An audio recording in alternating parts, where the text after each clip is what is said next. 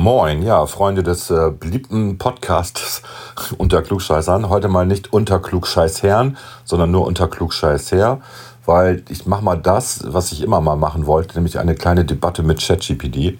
Und die mache ich jetzt in Form eines Podcasts. Es geht um Arthur Schopenhauer, Arthur Schopenhauers Werk zum Tierwohl, weil das in vielen ähm, sozialen Medien und in Foren diskutiert wird und Schopenhauer sozusagen als der Erfinder des Tierwohls abgefeiert wird, weil er schon damals auf die ähm, Zustände der Tierhaltung hingewiesen hat in der äh, Landwirtschaft. Und äh, ich habe da ein paar Fragen an ChatGPT, auch bezogen auf die heutige Situation und so weiter. Und ich will eigentlich damit auch demonstrieren, ähm, dass KI ihre Grenzen hat. Und ähm, dass KI natürlich auch nur das wiedergibt, aktuell zumindestens was dem entspricht, was in den sozialen Medien, was im Internet, was aber natürlich auch in bestimmten Veröffentlichungen kommuniziert wird. Ähm, ich mache das auch, weil Klaas keine Zeit hat und ich finde, wir sind mal wieder fällig mit einem kleinen Podcast und jetzt mal was anderes. Also das ist quasi, ist das ein Special? Nein, es ist kein Special, das ist Quatsch. Es ist einfach jetzt ein kleiner Podcast mit ChatGPT. Ähm, die Soundqualität bei mir ist ein bisschen schlecht, aber das Entscheidende ist ja eigentlich, was die Maschine sagt. Und ähm, es liegt einfach daran, dass ich mein komisches, ähm, wie heißen die Dinger, diese komischen AirPods da benutzen musste. Ähm, und äh, die haben, ich finde, keine besonders gute Aufnahmequalität, was die eingebauten Mikrofone angeht. Aber es könnte ja auch an mir liegen. Ähm, wahrscheinlich habe ich die ganze Zeit genuschelt. Also, geht gleich los. Viel Spaß.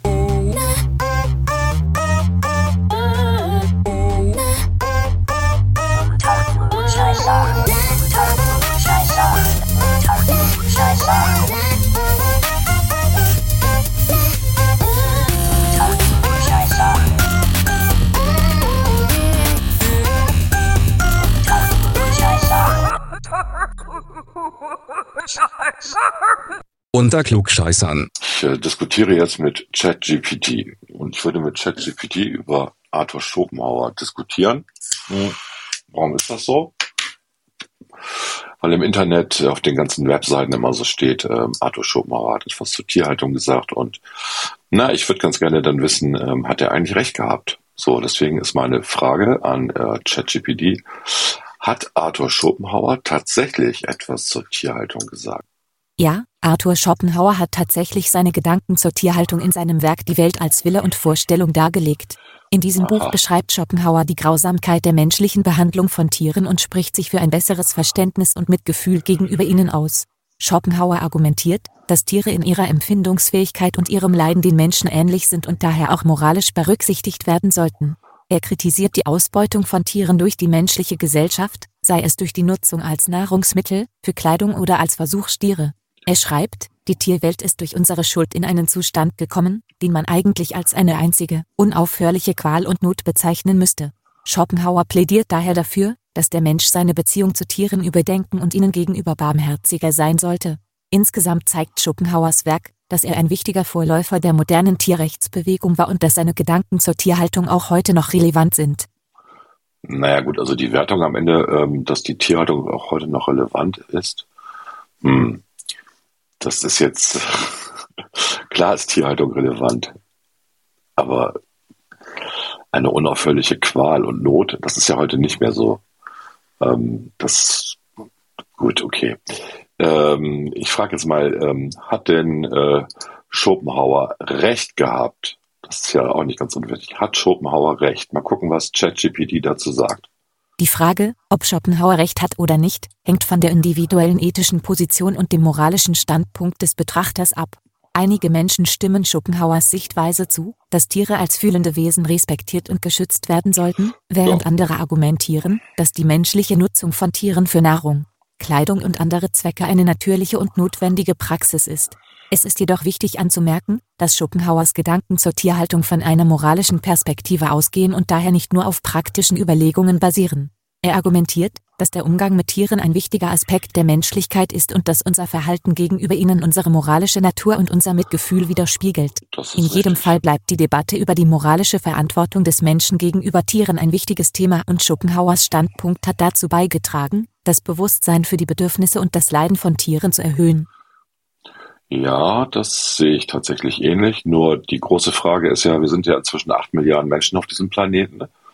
Und ähm, das werden ja auch mehr. Also alle Prognosen gehen ja davon aus, dass wir 10, 11 Milliarden roundabout werden. Bei 11 Milliarden wird sich das deckeln, ähm, nicht weil wir alle verhungern, wenn wir mehr als 11 Milliarden sind, sondern weil dann ein gewisser Wohlstand ähm, den gesamten Planeten, was die Menschheit angeht, erreicht hat.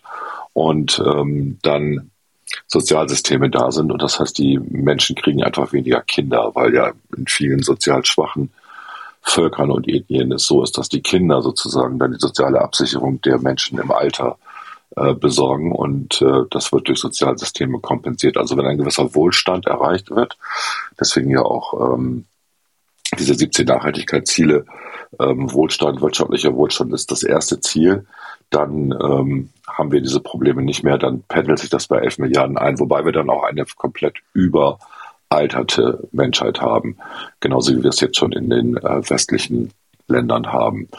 Also die Frage wäre jetzt ähm, an dieses schlau, diese schlaue KI, wie das denn gehen soll. Also ähm, wie sollen denn acht Milliarden Menschen ernährt werden ohne eine entsprechende Tierhaltung?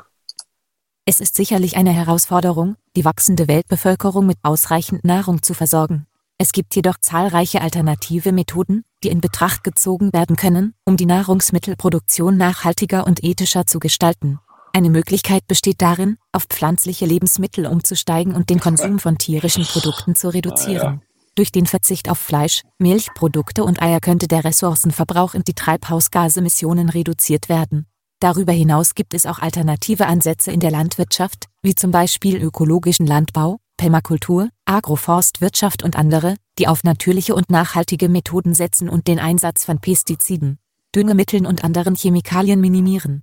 Es ist auch wichtig zu betonen, dass es nicht notwendigerweise darum geht, Tierhaltung komplett zu eliminieren, sondern sie ethischer und nachhaltiger zu gestalten.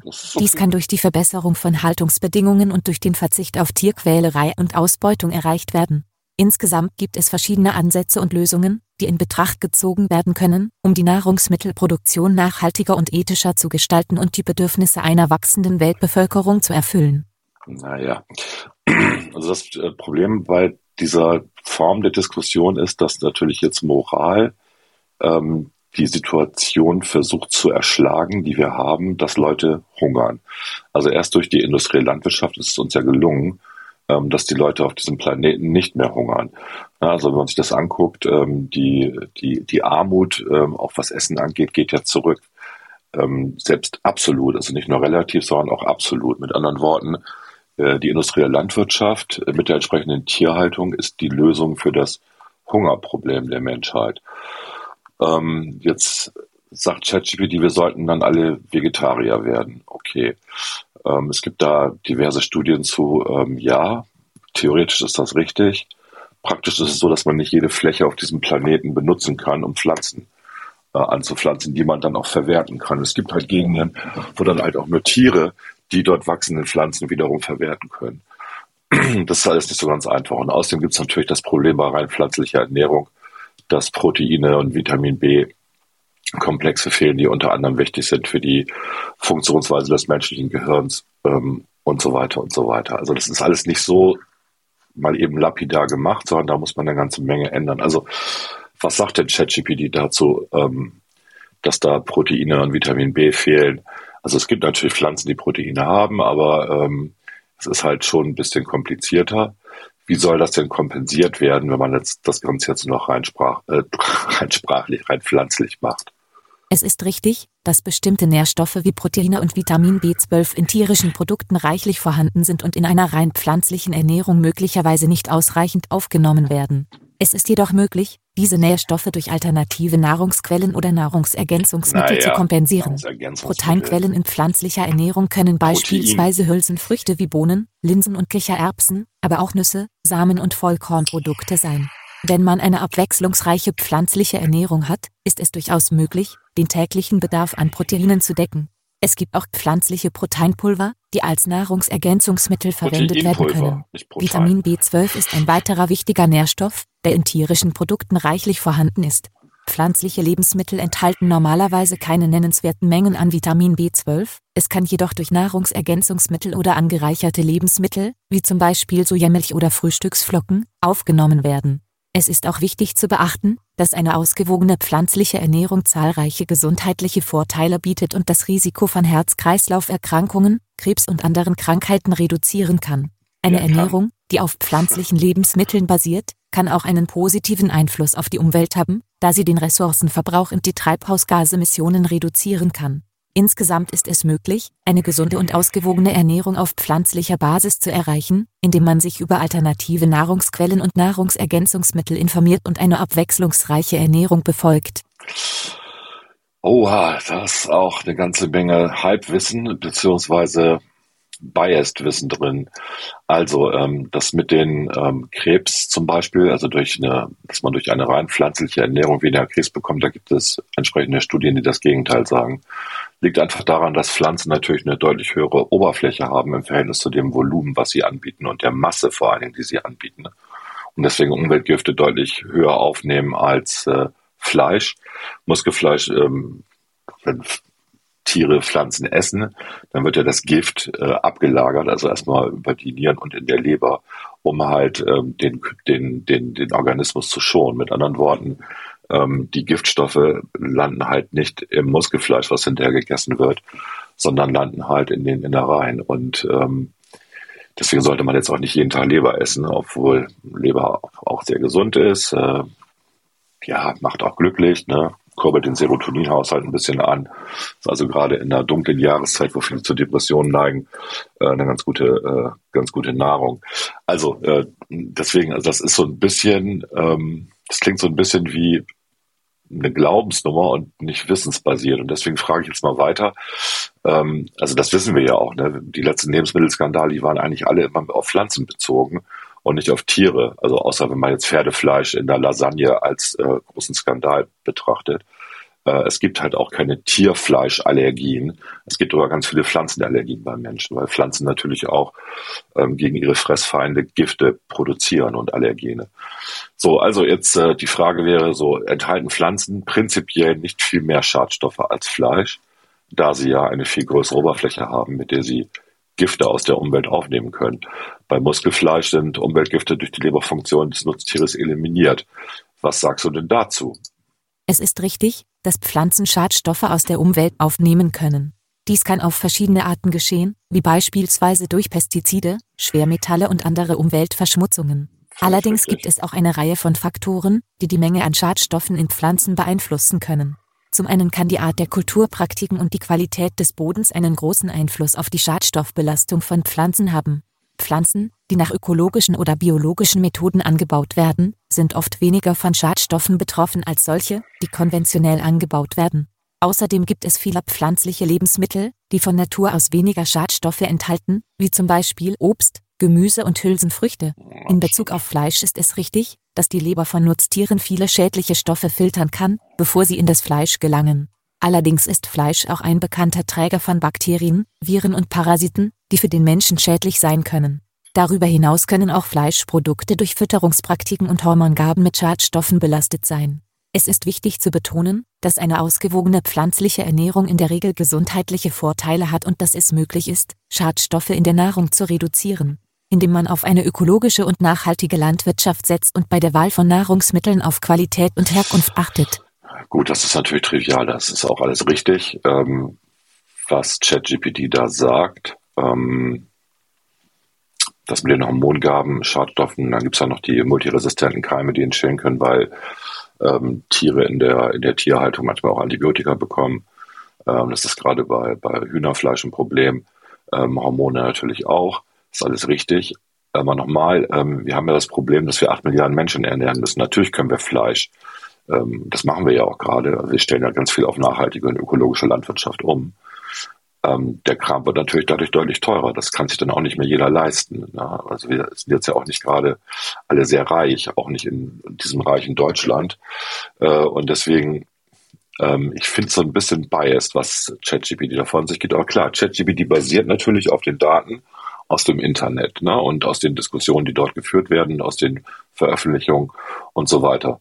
Deswegen nochmal die Nachfrage. Ähm, ChatGPT, die großen Lebensmittelskandale der letzten Jahrzehnte, die waren aber überwiegend äh, bezogen auf Pflanzenprodukte, zum Beispiel der EHEC-Skandal. Wieso meinst du dann, dass eine vegetarische Kost gesünder ist als Fleisch? Es stimmt, dass es in der Vergangenheit auch Lebensmittelskandale im Zusammenhang mit pflanzlichen auch Produkten gegeben hat, wie zum Beispiel der EHEC-Skandal, der auf den Verzehr von Sprossen zurückgeführt wurde. Allerdings ist es wichtig zu beachten, dass Lebensmittelskandale nicht auf eine spezifische Ernährungsweise beschränkt sind und dass auch Fleischprodukte in der Vergangenheit von Skandalen betroffen waren, wie zum Beispiel der BSE-Skandal. In Bezug auf die gesundheitlichen Vorteile einer vegetarischen Ernährung gibt es zahlreiche wissenschaftliche Studien, die belegen, dass eine pflanzenbasierte Ernährung viele Vorteile für die Gesundheit hat. Pflanzliche Lebensmittel sind reich an Ballaststoffen, Antioxidantien und anderen Nährstoffen, die das Immunsystem stärken, Entzündungen reduzieren und das Risiko von Herz-Kreislauf-Erkrankungen, Krebs ja, und anderen Krankheiten reduzieren können. Es ist jedoch wichtig zu beachten, dass eine vegetarische Ernährung nicht automatisch gesünder ist als eine Ernährung, die auch Fleisch enthält. Eine Aha. ausgewogene und abwechslungsreiche Ernährung, die reich an pflanzlichen Lebensmitteln und magerem Fleisch ist, kann auch gesund sein. Insgesamt ist es wichtig, bei der Wahl der Lebensmittel auf Qualität, Herkunft und Zubereitung zu achten, unabhängig davon, ob man eine vegetarische oder omnivore Ernährung verfolgt. So, jetzt sieht man ganz gut, wie diese KI funktioniert. Also ähm, er wiederholt nochmal die Argumente, die er schon vorher gebracht hat, merkt aber, dass ich ja nicht zufrieden bin mit seinen Antworten. Und das Entscheidende bei ChatGPT und bei allen anderen KI-Implementierungen ist, äh, die wollen, dass sie den Benutzer zufriedenstellen. So, und wenn der Benutzer weitere Fragen stellt, die das, was ChatGPT vorher gesagt hat, in Frage stellen, ähm, dann wird relativiert. Ne? Also da gesagt, ja, es stimmt, dass es in der Vergangenheit auch Lebensmittelskandale im Zusammenhang mit pflanzlichen Produkten gegeben hat, wie der EHAC-Skandal, verweist dann aber auf den BSE-Skandal. Der BSE-Skandal, ja, Rinderwahn, ähm, hatte der Auswirkungen auf Menschen, das ist ja nie verifiziert worden. Also ob ähm, durch BSE, durch Verzehr von BSE-Fleisch ähm, Alzheimer ähm, indiziert worden, worden ist. Ne? Das war ja die große Vermutung. Und ähm, soweit ich weiß, ist das bisher nicht belegt worden. Andererseits passiert das jetzt ja auch nicht mehr. Ne? Da wurde ja einfach ähm, äh, von, von infizierten Rindern ähm, das, das Fleisch quasi als Futter weitergegeben an andere Rinder und das geht natürlich auch nicht. Das passiert jetzt ja auch nicht mehr. Aber das war tatsächlich ein Riesenskandal, wobei immer noch die Frage war, hat es sich wirklich ausgewirkt auf den menschlichen Verzehr, also auf den Verzehr von Tierfleisch äh, äh, beim Menschen und das ist nicht geklärt. Entzündungen reduzieren durch pflanzenbasierte Ernährung, das hängt davon ab, was für Pflanzen man isst. Ne? Also das ist alles so ein bisschen ähm, und nochmal wieder diese Nummer mit dem Krebs. Ne? Ähm, ich kann dazu nur sagen, es gibt äh, Langzeitstudien. Ähm, Schottland hatte, ähm, das ist aber auch schon zehn Jahre her, ich glaube, die ging über 40 Jahre Ernährungsgewohnheiten äh, der, der Schotten beobachtet. Und da kam am Ende witzigerweise raus, dass ähm, man das Risiko auf Darmkrebs minimiert, wenn man mehr Fleisch isst.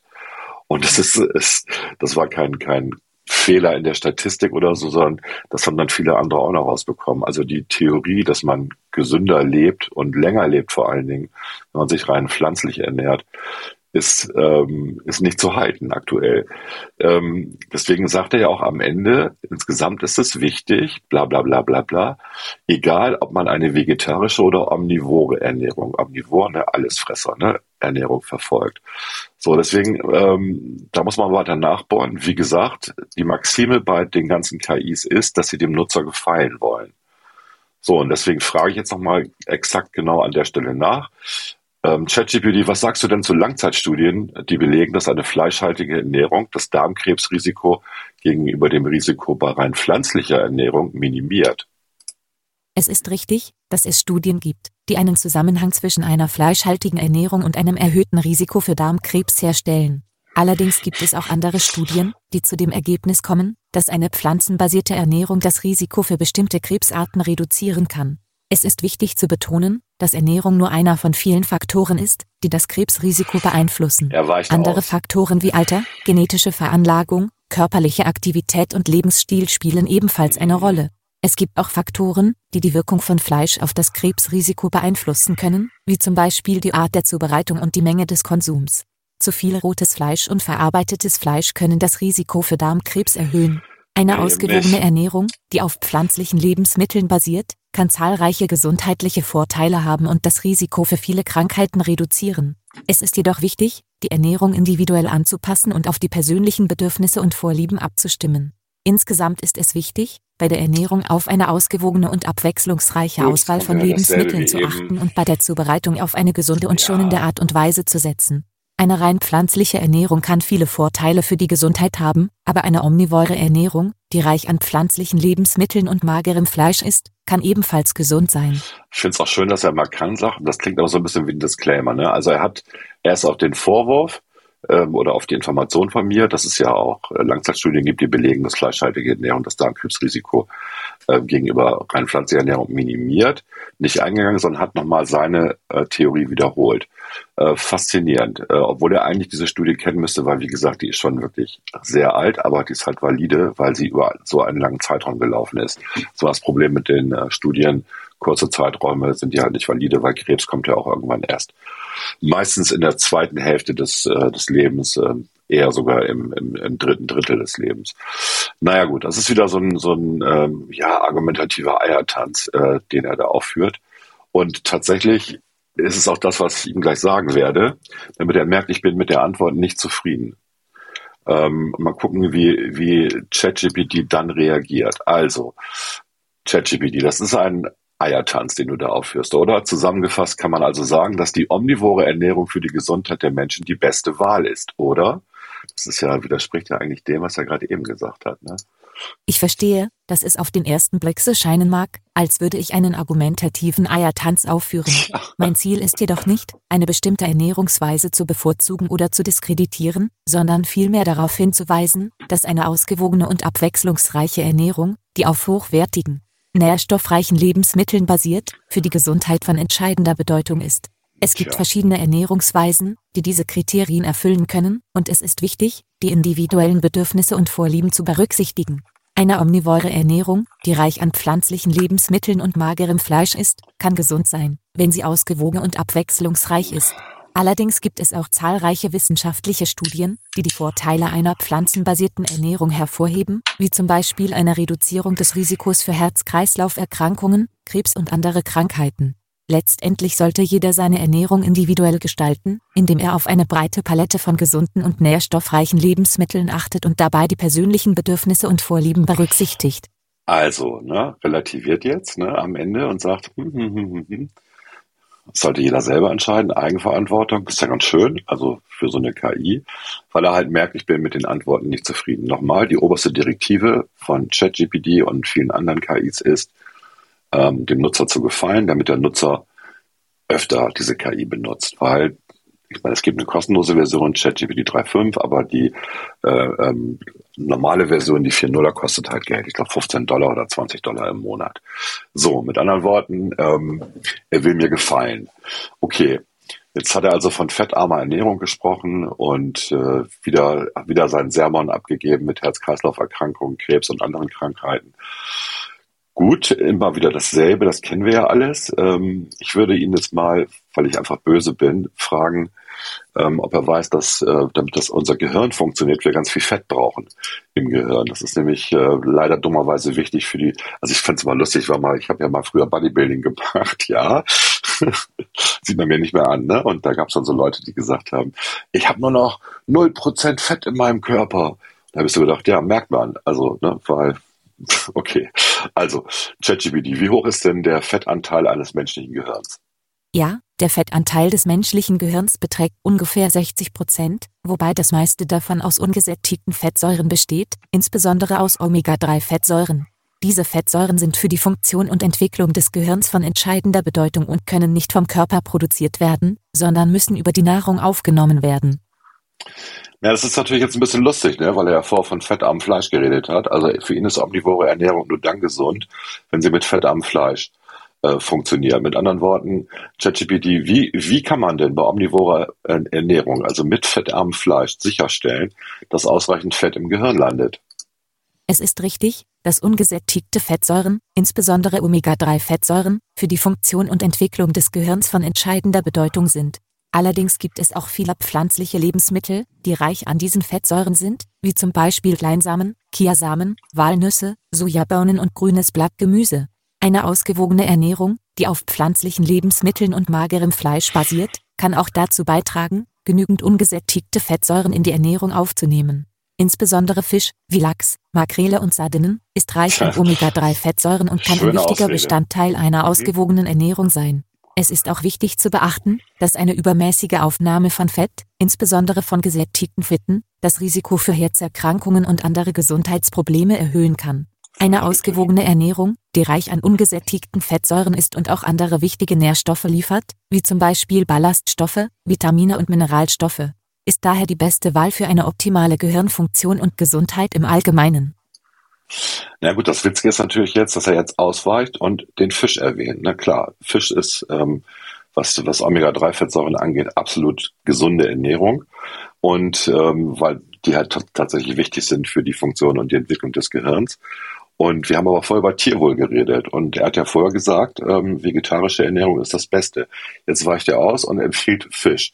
Er sagt natürlich auch, dass man Walnüsse, Sojabohnen, Chiasamen und so weiter essen kann. Ja, aber er weicht auf Fisch, Lachs, Makrele, Sardinen und so weiter aus. Und deswegen muss ich mal die ganz blöde Frage stellen.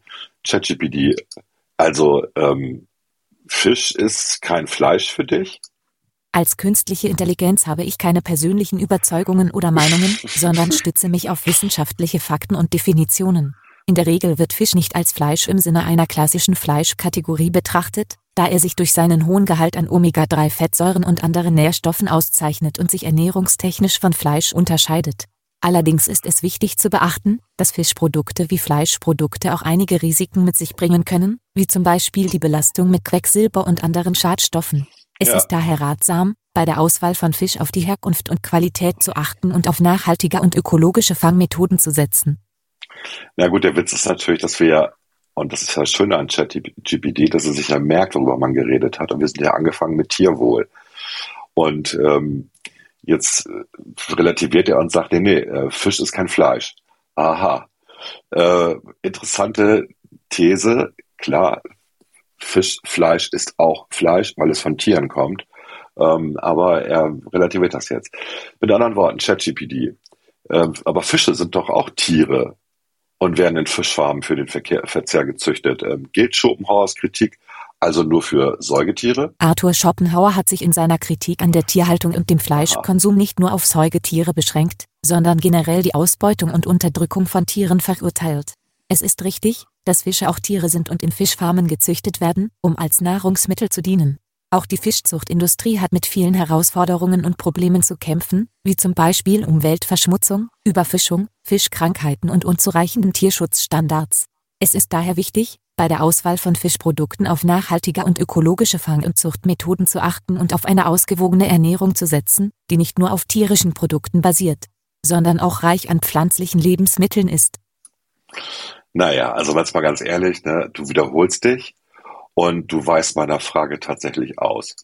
Es tut mir leid, wenn meine vorherigen Antworten nicht direkt auf Ihre Frage eingegangen sind.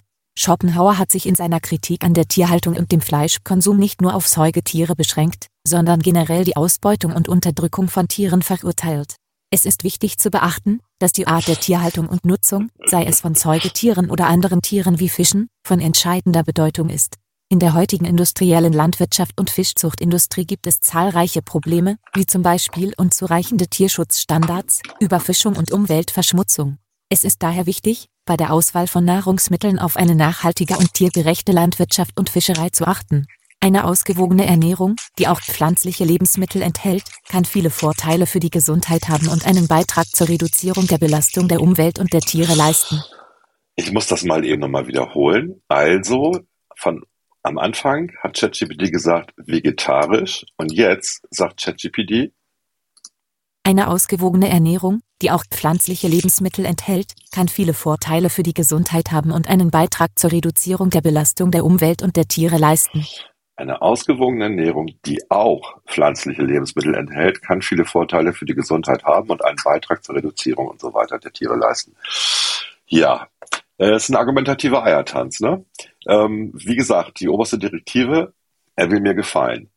So, jetzt äh, sage ich noch zum Schluss das Übliche. Ähm, okay, vielen Dank. Ich äh, beende jetzt diesen, diesen Eiertanz und äh, das war's dann für mich für heute. Und ChatGPT sagt dann, ich stehe Ihnen gerne jederzeit zur Verfügung, falls Sie weitere Fragen haben oder weitere Informationen benötigen. Vielen Dank für das Gespräch. Faszinierend. Also, ähm, von Anfang, also von der, von der Steinthese, dass äh, vegetarisch das Beste der Welt ist, kommt er am Ende zu Omnivore ist okay und man kann auch mal ein bisschen Pflanzen essen. Finde ich mega lustig. Finde ich mega lustig. Und ähm, deswegen, also Leute, wenn ihr denkt, äh, die KI löst, löst alle eure Probleme, je mehr man weiß über, über ein gewisses Gebiet, ich habe auch schon mal Fragen gestellt zur, zu der KI, die er selber verwendet. Das ist auch ganz interessant, weil er dann immer so eine Art Disclaimer am Ende äh, macht, wo er dann immer sagt, ja, äh, das hat mit der natürlichen Intelligenz bei Menschen überhaupt nichts zu tun. Es funktioniert ganz anders und ihr müsst keine Angst haben äh, vor uns und was, also vor den KIs. Ich mal so denke, hä, warum sagt er das? Also das macht mir erst recht Angst. Ne? Wobei, wenn man dann nach, nach spezifischen ähm, ja, Funktionsweisen fragt, wie das menschliche Gehirn funktioniert, also was man ja weiß, was ja erforscht ist, dass man zum Beispiel sämtliche Informationen, die mit den ähm, Sinnen wahrgenommen werden, dass die erstmal zerstört werden und dann wieder in Cluster gebildet werden, in gewisse Strukturen gepackt werden. Ähm, ich sage nur bei visueller Wahrnehmung und Werthammers Gestaltgesetze, also symmetrische Figuren und so weiter, die halt höhere Aktionspotenziale verursachen und dann wieder im äh, zusammengesetzt werden und wir also uns jedes Mal die Umwelt konstruieren nach bestimmten Regeln und Gesetzen. Das macht ja eine KI überhaupt nicht. Also eine KI funktioniert komplett anders. Da geht es eher um Ontologie, Ähnlichkeiten und ähm, nebeneinander stehenden Begriffen und Sätzen.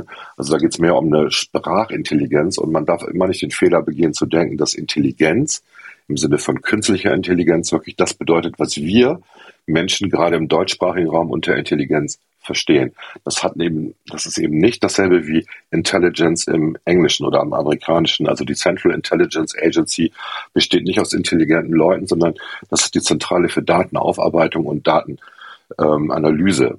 Und nichts anderes ist damit gemeint, wenn man von Artificial Intelligence redet. Das ist also kein kreativer Prozess, sondern es ist ein Prozess, wo Daten untersucht werden, durch das und das Zusammenführen von Daten neue Erkenntnisse, neue Wertschöpfung stattfindet. Ein kreativer Prozess beim Menschen läuft völlig anders, der ist sehr sprunghaft ähm, über die neuronalen Netze und ähm, der vernachlässigt auch ähm, die Filter sozusagen, die aber ChatGPT hat. Ähm, ChatGPT würde nie auf eine absurde, innovative Idee kommen, ähm, weil ChatGPT Filtermechanismen benutzt, die das verhindern. Ähm, es würde auch gar nicht gehen im Endeffekt. Also dann, dann würde jetzt ChatGPT noch mehr lügen. Ähm, ich kann mal als kleines Beispiel sagen, ähm, was wir auch schon mal im Freundeskreis gemacht haben. Wir haben mal ChatGPT gefragt, wie denn der äh, vierte Bruder von Tick, Trick und Track heißt. Ja, also es gibt tatsächlich eine Geschichte in einem der lustigen Taschenbücher, wo ein vierter Bruder benannt wird. Ähm, Anscheinend kennt aber ChatGPT nicht alle lustigen Taschenbücher und er hat dann einfach einen Namen erfunden. Und dann sagen wir, nee, das stimmt nicht. Und dann entschuldigt er sich auch wieder und sagt, ja, aber dann ist es der und der. Und am Ende war es, ich glaube, Franz Ganz war dann der vierte, der vierte Bruder von Tick, Trick und Track. Also, ähm, sehr, sehr lustig. Äh, also ChatGPT auf der 4.0er Version nicht alles glauben. Und wie gesagt, immer dran denken, dass dieser Automat nur ein Interesse hat, nämlich den Menschen mit denen er jetzt interagiert, zu gefallen. Das heißt, wenn die KI rausbekommt, was für ein Typ du denkst, du bist und ähm, rauskriegt, äh, wie du so tickst, dann gibt sie dir die entsprechenden passenden Antworten. Das ist ein Problem. Das ist nichts anderes als bei Google, wenn man längere Zeit mit einer Suchmaschine gearbeitet hat und weiß die Suchmaschine, was man finden will und was man sich anklickt und bedient einen dann beim nächsten Mal natürlich mit den ausgewählten Sachen. Deswegen landet man immer in derselben Blase, in denselben Informationen. Und man muss dann mal wieder, was ich einfach nur empfehlen kann, im Privatmodus, im ähm, Anonymmodus, hängt von dem Browser ab, den man benutzt, ähm, auf die Webseite gehen, auf Google gehen und dann kriegt man halt andere Suchergebnisse zu, zu derselben Frage, nämlich die, die Google halt allen zur Verfügung stellt, die Google nicht kennt. Und äh, das ist dann schon manchmal sehr nicht nur erweiternd, ähm, sondern halt auch lässt vielleicht auch manchmal Leute an ihrer eigenen Position hinterfragen, wenn sie feststellen, ups, da gibt es ja auch noch andere Meinungen zu dem Thema und vor allem gibt es andere Fakten zu dem Thema. So, ChatGPT, ähm, ja, ist witzig, ne? macht Spaß, wenn man das so macht, wie ich das gerade gemacht habe. Ähm, wie gesagt, das macht aber auch wirklich nur dann Spaß, wenn man entweder völlig absurde Sachen macht oder zum Beispiel über ein Buch, was man gerade gelesen hat, über ein Fachgebiet, was man sehr gut kennt, mit ChatGPT als Sparingspartner diskutiert, weil man dann natürlich auch immer viel von denen, die auch in den sozialen Medien und im Internet geäußerten Gegenmeinungen bekommt, äh, weil das ja auch so eine Art, ja, Mainstream ist jetzt übertrieben, aber es gibt halt sehr, sehr viele Sachen, die sehr einfach gesehen werden, obwohl sie viel, viel komplizierter sind.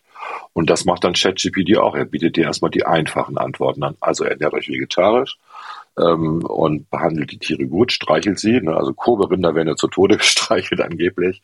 Ist ja auch ein Armmärchen, aber okay, aber trotzdem, die haben natürlich eine sehr gesunde ähm, Tierhaltung, die Japaner, was äh, die Wagyu oder Korberinder angeht.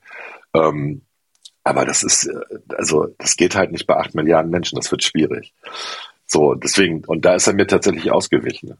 Ne? Und ähm, gut, das war jetzt auch mal ein kleines Experiment, das habe ich jetzt mal durchgeführt.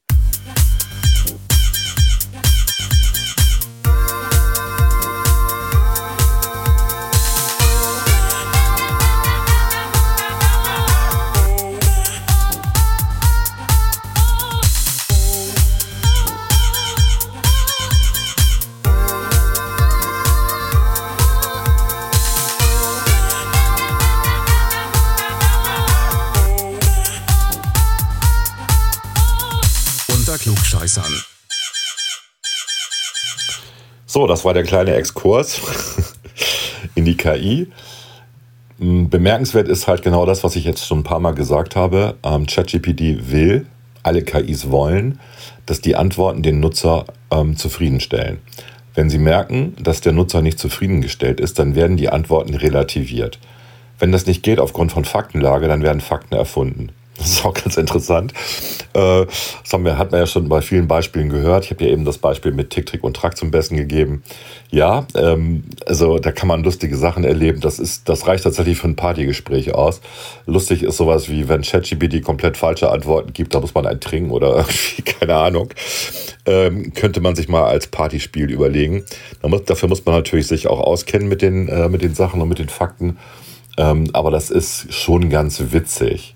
Und genauso sehe ich das aktuell. Also es gibt viele Anwendungsmöglichkeiten von äh, KI, natürlich auch in der industriellen Produktion, im Büroalltag und so weiter. Wir benutzen das bei uns in den Firmen auch intensivst inzwischen. Aber ähm, man darf sich nicht immer auf alles verlassen. Das Programmieren von Schnittstellen läuft super zum Beispiel mit ChatGPT, ist auch super gut ähm, dokumentiert. Ähm, aber es gibt viele andere Sachen, gerade wenn es um sowas geht wie gesellschaftliche Fragen, politische Fragen, wissenschaftliche Fragen. Ähm, da hat ChatGPT nicht wie soll ich das mal sagen, ähm, die Erkenntnis, wie man relevante Informationen von irrelevanten Informationen trennt. Sondern da geht es dann eher nach der Häufigkeit äh, der Informationen und wir wissen, wie das Internet ist. Das Internet vergisst nichts, vergisst auch den ganzen Dummkram nicht, den Leute da reinschreiben. Und ähm, es ist halt nicht so, dass die Schwarmintelligenz dann gewinnt, ähm, die ich ja sowieso in Zweifel ziehe, sondern einfach die Quantität über der Qualität dann steht am Ende des Tages. Also die Bewertungen von hochqualitativen Ergüssen im Internet gegenüber der Masse von nicht so qualitativ hochwertigen Ergüssen ist ein Problem, auch für ChatGPT und für viele andere KIs. So, deswegen nicht immer alles glauben, was ähm, der Bursche da oder die Burschin ähm, oder es erzählt, sondern dummerweise immer noch selber recherchieren und nachgucken und überprüfen. Ja, by the way, kleiner Tipp ähm, für Schülerinnen und Schüler. Mit ChatGPT Hausaufgaben zu machen, ist nicht besonders schlau, auch wenn man angibt im Style von, was weiß ich, Thomas Mann oder so. Ähm, ich erkenne das inzwischen, wenn ich einen Text bekomme, der mit ChatGPT geschrieben worden ist. Und ich glaube, das geht auch anderen so. Das ist relativ einfach zu erkennen. Ähm, ich kann das ganz schlecht beschreiben. Ich glaube, es liegt einfach daran, dass Menschen äh, komplett anders denken als, äh, als diese Maschine, die ja auch nicht denkt, sondern nur Informationen zusammenfasst. Ähm, und man merkt halt bei menschlichen Texten, dass da Brüche drin sind, Sprünge drin sind. Äh, dieses, was man Kreativität, diesen kreativen Sprung auch beim, beim Schreiben ähm, bezeichnen würde, das findet man immer im Schreibstil wieder. Und das macht ChatGPT nicht. Das kann ChatGPT auch nicht momentan. Ähm, genauso wie wenig wie ChatGPT Ironie, Sarkasmus, Humor überhaupt versteht. Ähm, das sind alles Dinge, die passen nicht zu, zu dieser Informationsverarbeitung, mit der ChatGPT arbeitet. Also, ganz lustig. Also ich finde es lustig. Ich amüsiere mich immer köstlich, wenn ich mal ein bisschen Zeit habe und mich, mit der Maschine unterhalte. Ähm, und ich wollte euch jetzt mal teilhaben lassen daran. Vielen Dank fürs Zuhören. Bis zum nächsten Mal. Dann mit Klaas wieder. Tschüss.